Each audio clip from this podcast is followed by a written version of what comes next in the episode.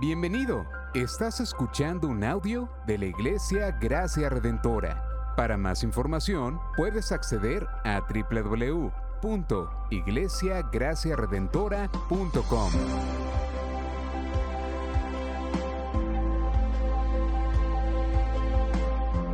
En la exposición de la palabra, el pastor Xavier Torrado.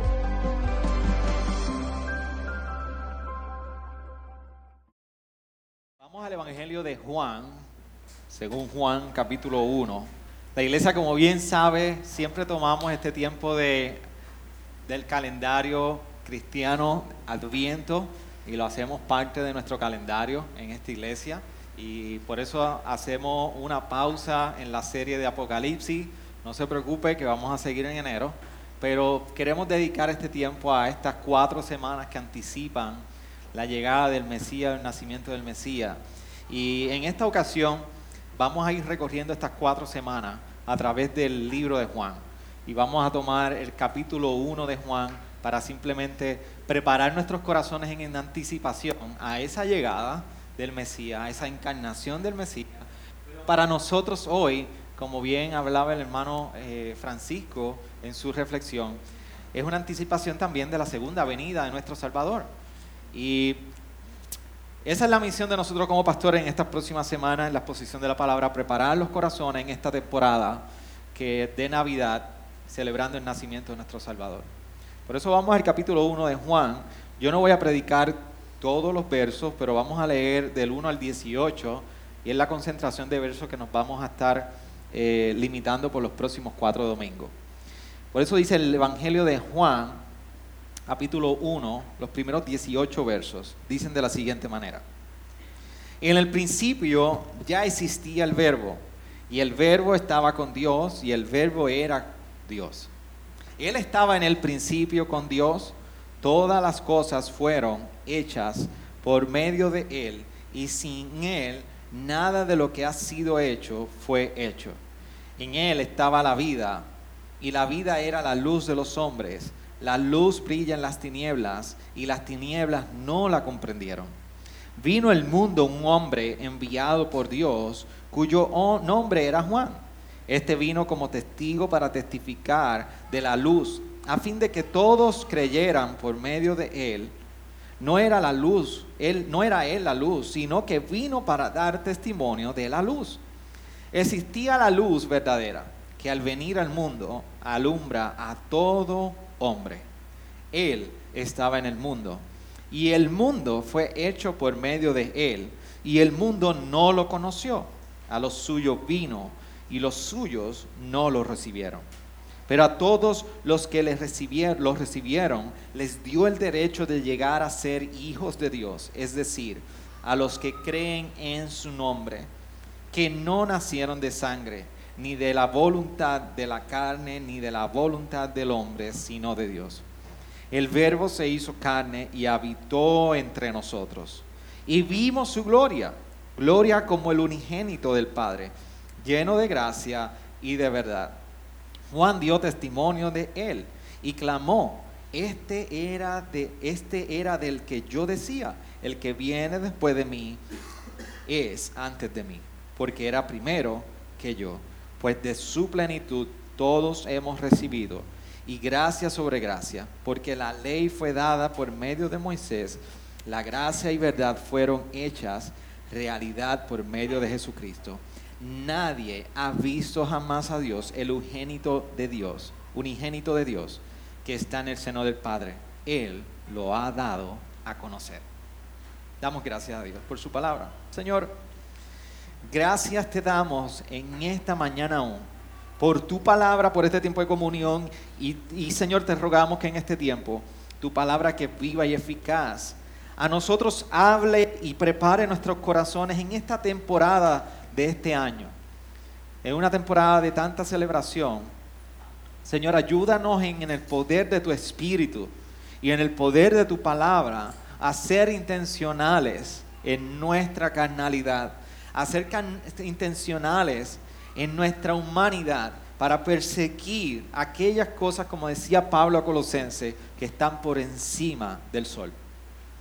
Que no seamos desviados, Señor, a izquierda ni derecha, sino que el verdadero motivo de celebración en este tiempo pueda reinar en cada uno de nuestros hogares para tu gloria y para que crecer en la piedad, reconociéndote a ti como nuestro único Señor en todo momento.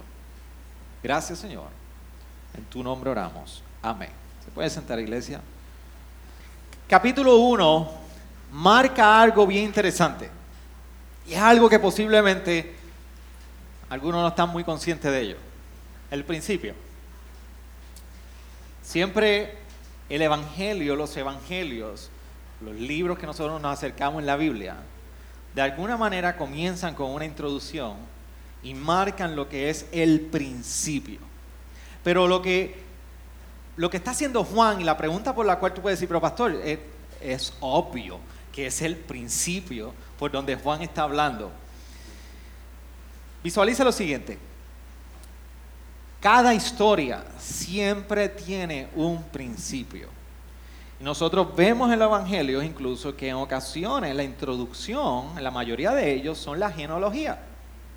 Y, y, la idea del evangelista en ese caso es poder traer todo un linaje y traer toda una descendencia que nos apunta de aquí es el principio.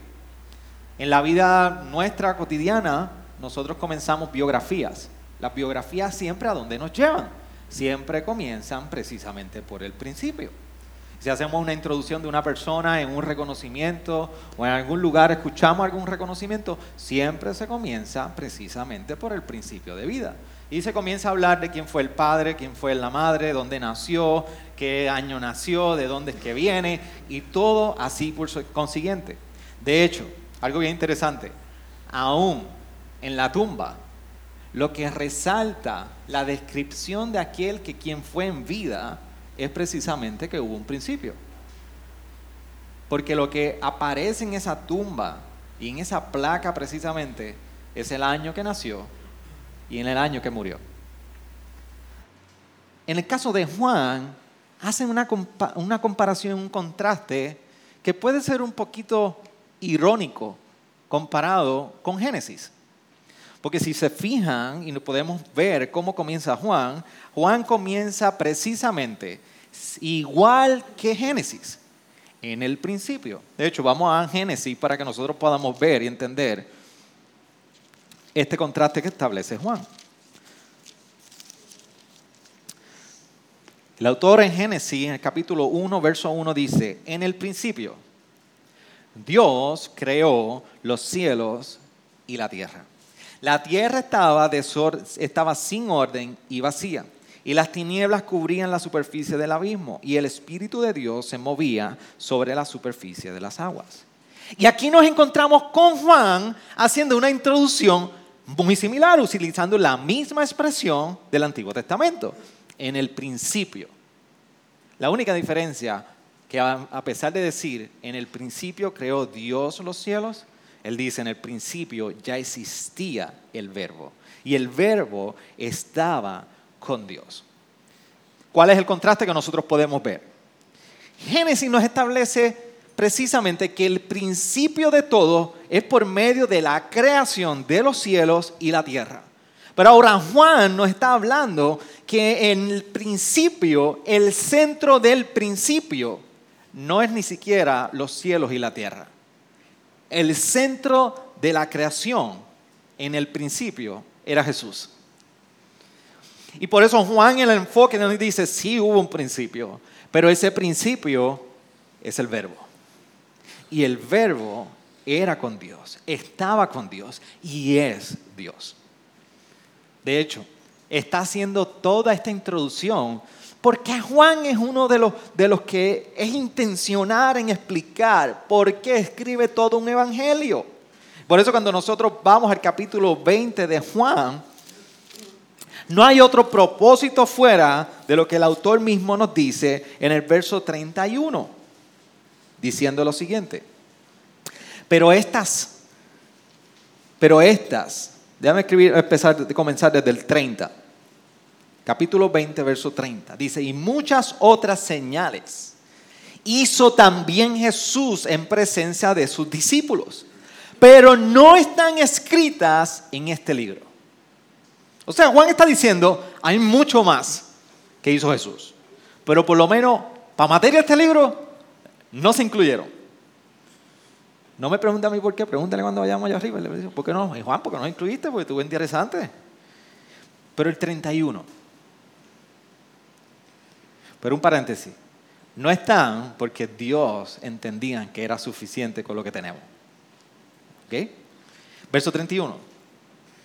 Pero estas se han escrito para que ustedes crean que Jesús es el Cristo, el Hijo de Dios, y para que al creer tengan vida en su nombre. ¡Qué fabuloso! Juan no solamente está diciendo para que crean, sino que para lo que tú crees en Él te lleve a la vida. Por eso hay una intención desde el inicio de Juan llevarnos y decir, antes de todas las cosas, en la creación de los cielos y la tierra, déjame decirte que el centro de todo era Jesús. Y es Jesús.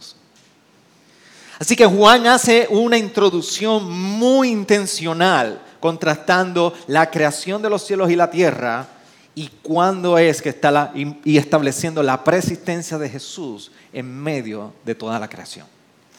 Por eso hay dos cosas que yo quiero resaltar en los primeros tres versos, que es lo que vamos a estar resaltando hoy, porque si discuto después del verso 3, corremos las cuatro semanas hoy y esa no es la idea.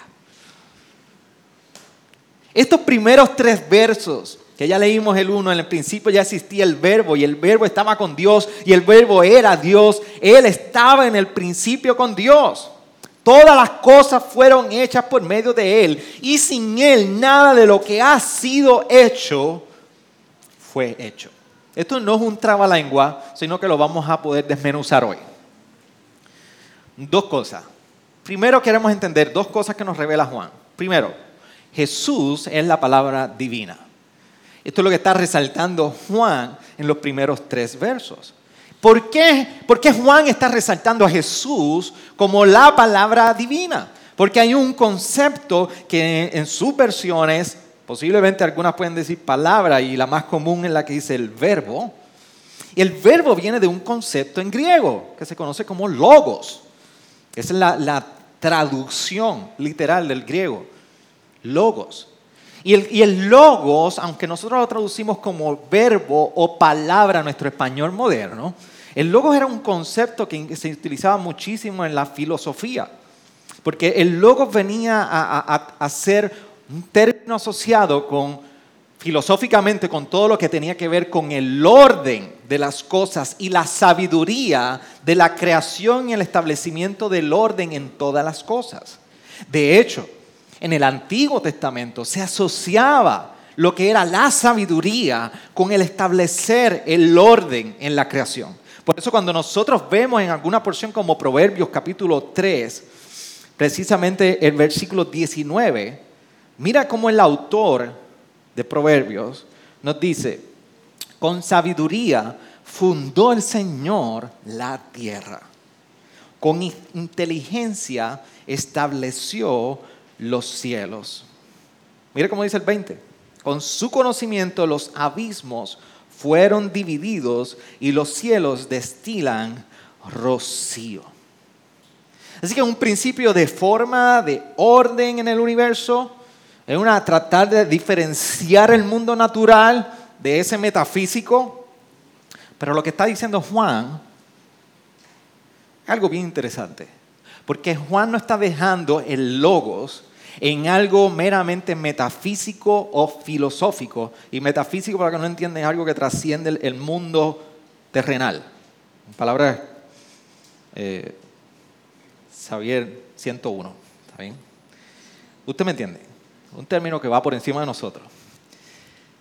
¿Y qué estaba diciendo yo ahora? ¿Me fui en el mundo metafísico? Ya. Juan hace algo muy distinto. Juan dice el logos. Esto que ustedes filósofos y supuestos sabios entienden que allá arriba está el creador y la creación está en ese mundo. déjame decirte que el logos se hizo carne. Aquello que por medio de lo cual ustedes entienden que se creó y llevan toda la mente y llevan toda la vida tratando de entender cómo es que se formó, deben decirle que esa sabiduría que la vemos trascendental se hizo carne. Porque ¿qué está diciendo? El verbo ya existía. Y el verbo estaba con Dios. Y no solamente estaba con Dios, sino que el verbo era Dios. Todas las cosas fueron hechas por medio de Él. Y sin Él nada de lo que ha sido hecho fue hecho. Más adelante nos dice que el verbo se hizo carne y habitó contra nosotros, con nosotros. Así que ahora Juan está apuntando a que esto que parece filosófico, no, no, no, no, esto es una verdad. Y es una persona. Y no solamente es una persona, es Dios mismo. Y el verbo se hizo carne, dice el versículo 14. Y lo que establece Juan es que de ese verbo, que ahora es creador de todas las cosas, ese verbo tenía una relación con Dios. Así que cuando nosotros hablamos de Jesús como la palabra divina, Juan está apuntando al logos, no es un concepto trascendental meramente, se hizo carne, pero también una relación, tiene una relación con el Padre. ¿Y cómo describe la relación con el Padre? Nos dice los primeros tres versos, una, que existía antes del principio, dos, que donde está el Padre está el Hijo, y tres, que es creador de todas las cosas. Por lo tanto, la, la conclusión de todo esto es que el verbo es Dios. Así que no gusta mucha matemática aquí y no se enrede. El verbo es Dios. Dice, este creador, este Jesús, este logo estaba con Dios, es igual a Dios. Y hay un concepto teológico que se conoce como la preexistencia de Jesús. Por eso está estableciendo que Jesús comparte la eternidad con Dios, que Jesús estaba eternamente con Dios y que Jesús es uno con Dios. Esto es un concepto sumamente importantísimo. Todavía en nuestros días posiblemente ese debate, estoy casi seguro que ese debate no llega al piso de este tipo de foro, pero aquellos que estamos en la lectura leyendo y viendo los debates académicos, sí todavía es un, es un debate, porque la pregunta es, ¿fue Jesús creado? Y esto fue un asunto que en el 325 después de Cristo el concilio de Nicea tuvo que atender. Hay un, hubo un hereje de nombre Ariano y se conoce su, enseñanza como arianismo. Y lo que resume el arianismo es prácticamente que Jesús fue creado. Y déme decirle, si usted puede decir, y usted apoya en algún punto y sostiene que Jesús fue creado, usted acaba de derrumbar uno de los pilares de la vida cristiana. Porque entonces Jesús no es Dios, si fue creado. Al día de hoy todavía ese debate tiene muchas consecuencias. Y si usted estuvo en uno de los conversatorios pastorales, eh, tocamos en un momento uno de esos temas. Pero ¿qué quiere decir esto? Afirmar la deidad y la divinidad de Jesucristo es precisamente un pilar en la fe cristiana, porque entonces no podría ser nuestro Salvador si no es nuestro Dios. Y si no es nuestro Dios, tampoco es el creador de todas las cosas. Y tendríamos que nosotros entonces reformular todo lo que celebramos en una época como esta. Y Jesús no fue el verbo, no fue la palabra divina de Dios y es igual a Dios entonces no hace ningún sentido que en una época como esta del año tú y yo la celebremos. Y yo te voy a explicar por qué. Pero antes que eso te voy a pasar el segundo punto que describe Juan. El primero fue que Jesús es la palabra divina y lo segundo que describe es que Jesús es la palabra salvadora. Es la palabra salvadora porque luego de todos estos versos 3 y déme pellizcar un poquito del sermón de Israel, del pastor Israel de la semana que viene. Y como él no es el que está predicando hoy, le toca, yo le dejo ese problema ahí, que él trate de resolver la semana que viene lo que yo le pellizque de él. Dice el verso 4, en él estaba la vida y la vida era la luz de los hombres.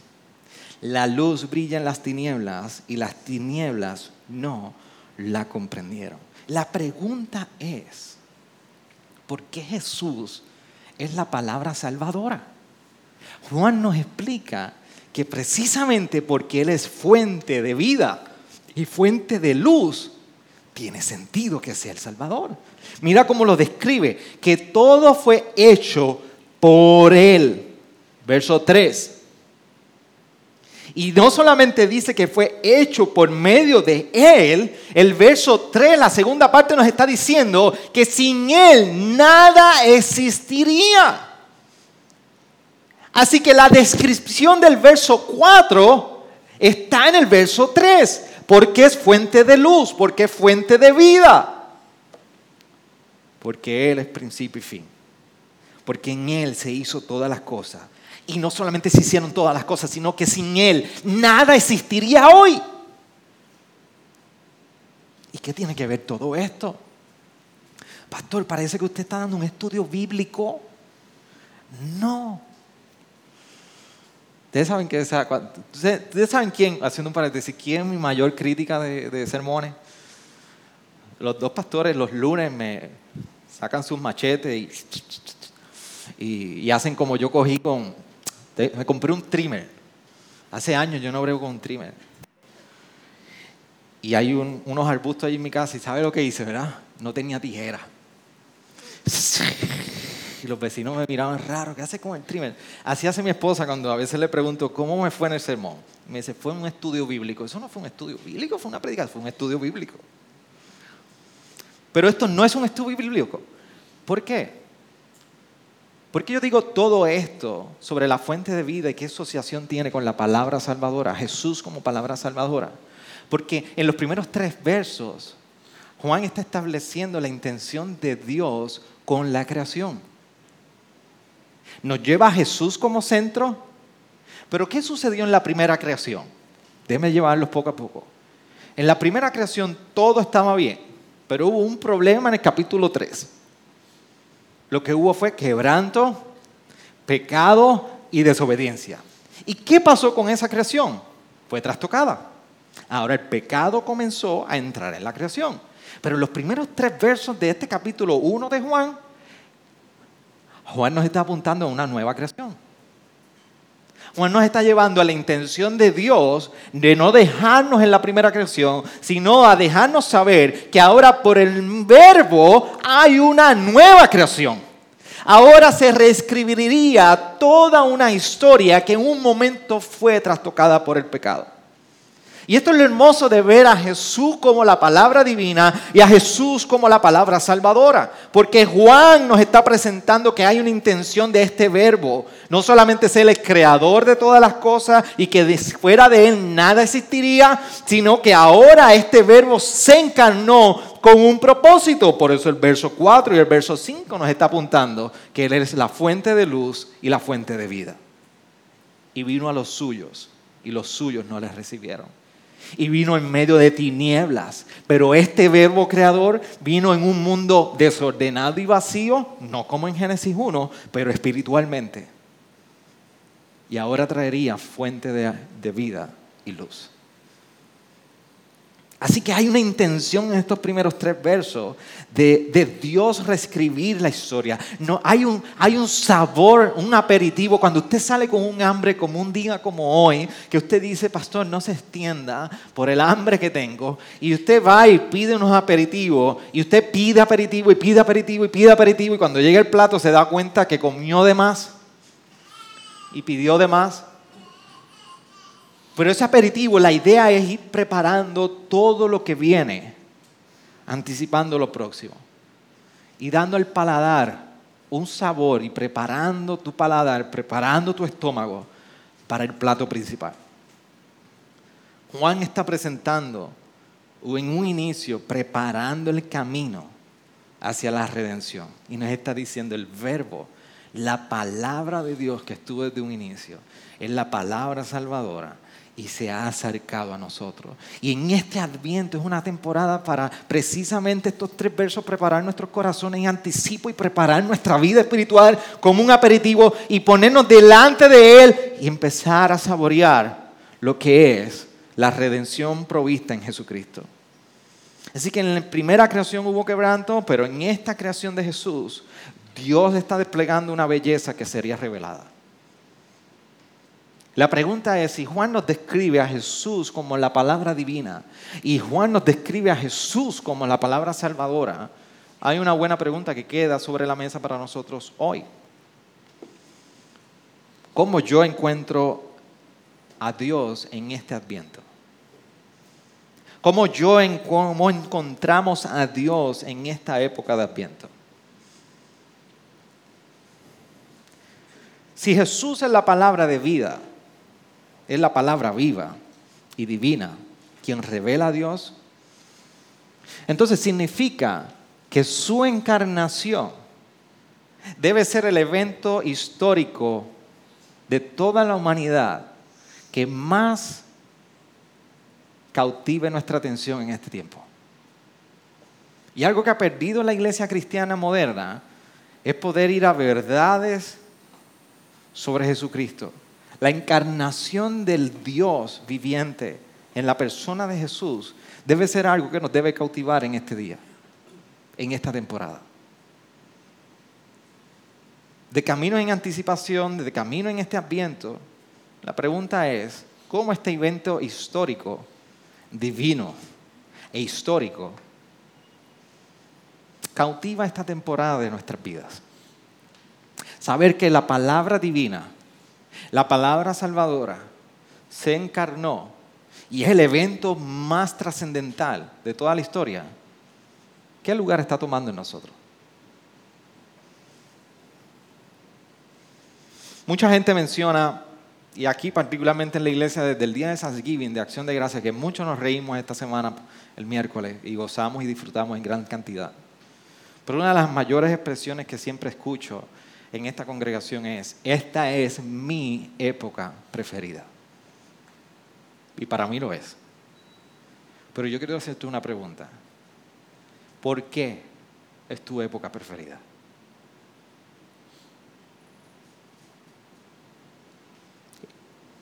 Y no es que se me olvidó lo que voy a decir, es que deja que se asiente ahí. ¿Por qué esta época es tu época preferida? ¿Por la comida? ¿Por los regalos? ¿Por la fiesta? Y no hay nada malo con ello. Pero, pero una de las preguntas que debemos contestar es como esta época de Navidad anticipamos en esta vida, esta época de Navidad, precisamente la llegada de nuestro Salvador. Cómo esto viene a cautivar todo lo que nosotros hacemos en esta época, cómo miramos esta época, cómo reflexionamos en esta época y cómo la celebramos. otra pregunta que quiero compartirte es cómo este tiempo precisamente de adviento y de celebración de la Navidad desplaza e interrumpe toda nuestra indiferencia. Para nosotros contemplar la fe en el Mesías. Y déjame decirle, no te confunda, la indiferencia en nuestros días, en esta época de contemplar la fe en nuestro Salvador, a veces llega en fiestas, en regalos, y en todo lo que le podemos llamar una buena distracción.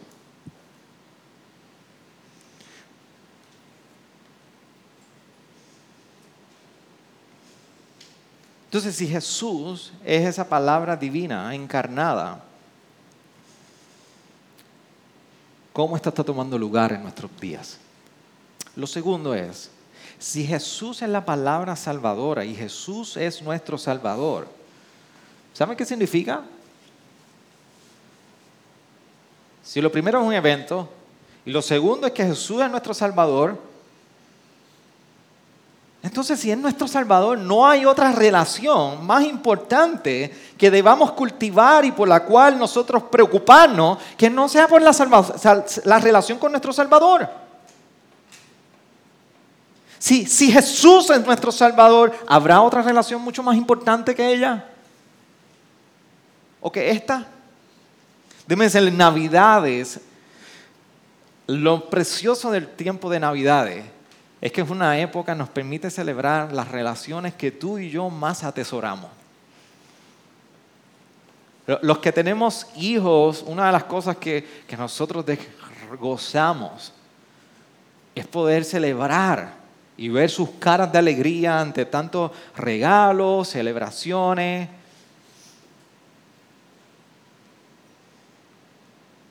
Es una época de tantas fiestas, es una época de tantos regalos, es una época para visitar a nuestros familiares. Los que no vemos por todo el año, vamos y los visitamos bien carifresco y allí llegamos y le pedimos comida. Nos visitan aquellos que no hemos visto tanto tiempo. Es una buena excusa para nosotros abrir nuestros hogares. Pero hay una relación que sobrepasa todas esas. Y es tu relación con Jesús. Entonces la pregunta que debemos hacernos es, ¿cómo esta época fomenta la comunión con tu Salvador? ¿Cómo esta época fomenta precisamente el crecimiento en comunión y en devoción con Jesús, en tu caminar con Jesús. Y ahí esta época trae muchísima preocupación, pero una de las cosas que trae es cómo vamos a cumplir con toda la agenda de este mes. ¿Cómo vamos a cumplir con todos los regalos que tenemos que tener? Porque déjame decirte que la cosa ha subido de precio y lo que era un regalo de 25 dólares, ahora vamos por uno de 10 y no aparecen.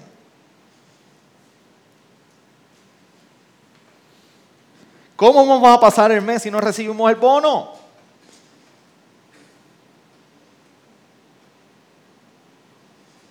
Pero ¿qué tanto te preocupa tu relación con tu Salvador? ¿Qué tanto te preocupa poder crecer en tu relación con Jesús? ¿Qué tanto te, ocupa en este tiempo de, de Navidad el crecer en santidad con tu Salvador para su gloria? ¿Qué tanto nos, ocupa en nuestra agenda tras poder acercarnos intencionalmente a aquel que ha reescrito tu historia de perdición y sin esperanza, la ha cambiado y la ha transformado? Y en una época, nuestra sociedad sin querer queriendo, como el chavo del ocho, todos celebramos el nacimiento de Jesús.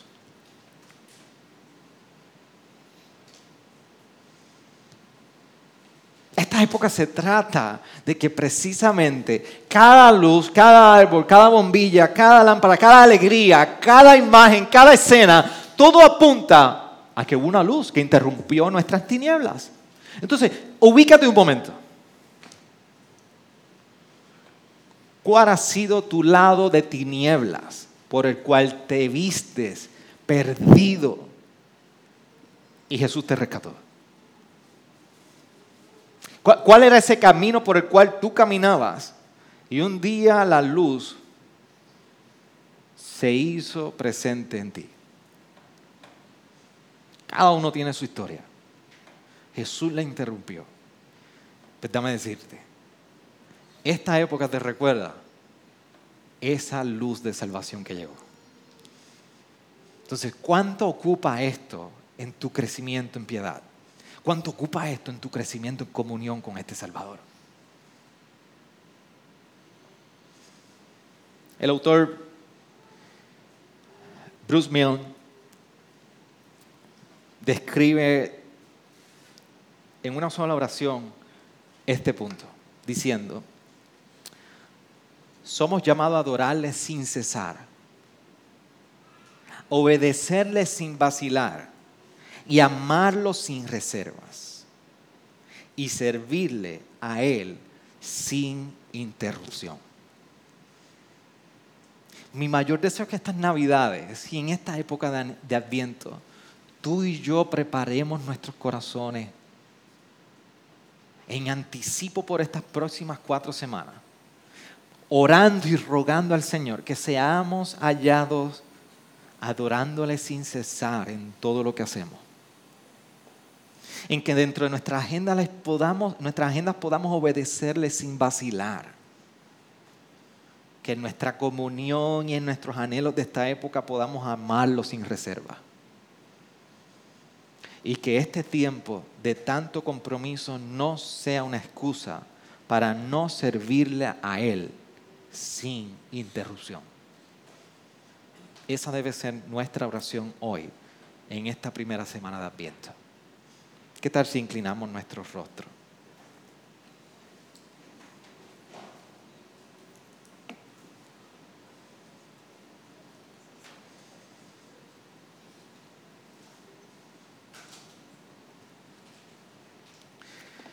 Y yo quiero que tomes unos, un minuto, dos minutos y simplemente tú, tú puedas reflexionar cómo Jesús y su encarnación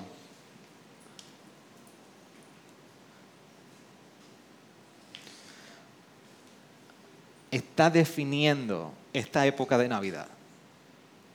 El saber que el Salvador se hizo hombre, habitó entre nosotros, vivió y murió en nuestro lugar. ¿Cómo está redefiniendo la manera que tú celebras, planificas y caminas en estos días de Navidad? Y posiblemente si no lo has pensado, este es un buen momento de pedirle al Señor, Señor, ayúdame a yo poder reenfocar toda esta época en celebración en el verdadero motivo con mi esposa, con mi esposo, con mis hijos, con mis padres, en fin, con iglesia. Y lo segundo, es como mi Salvador que celebramos en este tiempo, ¿cómo estoy haciendo de mi relación con mi Salvador la prioridad en esta época? ¿Cómo esta relación es la prioridad en mi época?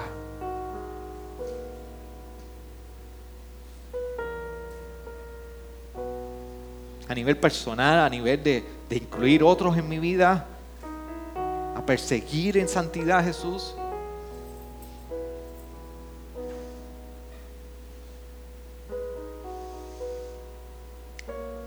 Muchos planes en un año que cerramos y uno que se avecina. Pero nada trasciende la preeminencia de un Salvador que vino habitó entre nosotros y murió en nuestro lugar.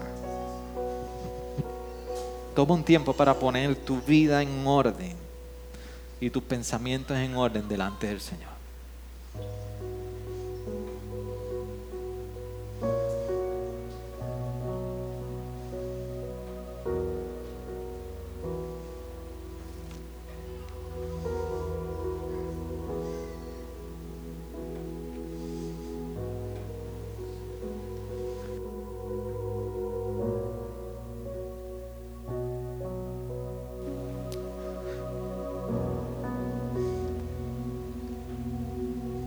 Permítame orar por ustedes mientras nos preparamos para la cena del Señor luego de esta oración. Señor, venimos delante de ti.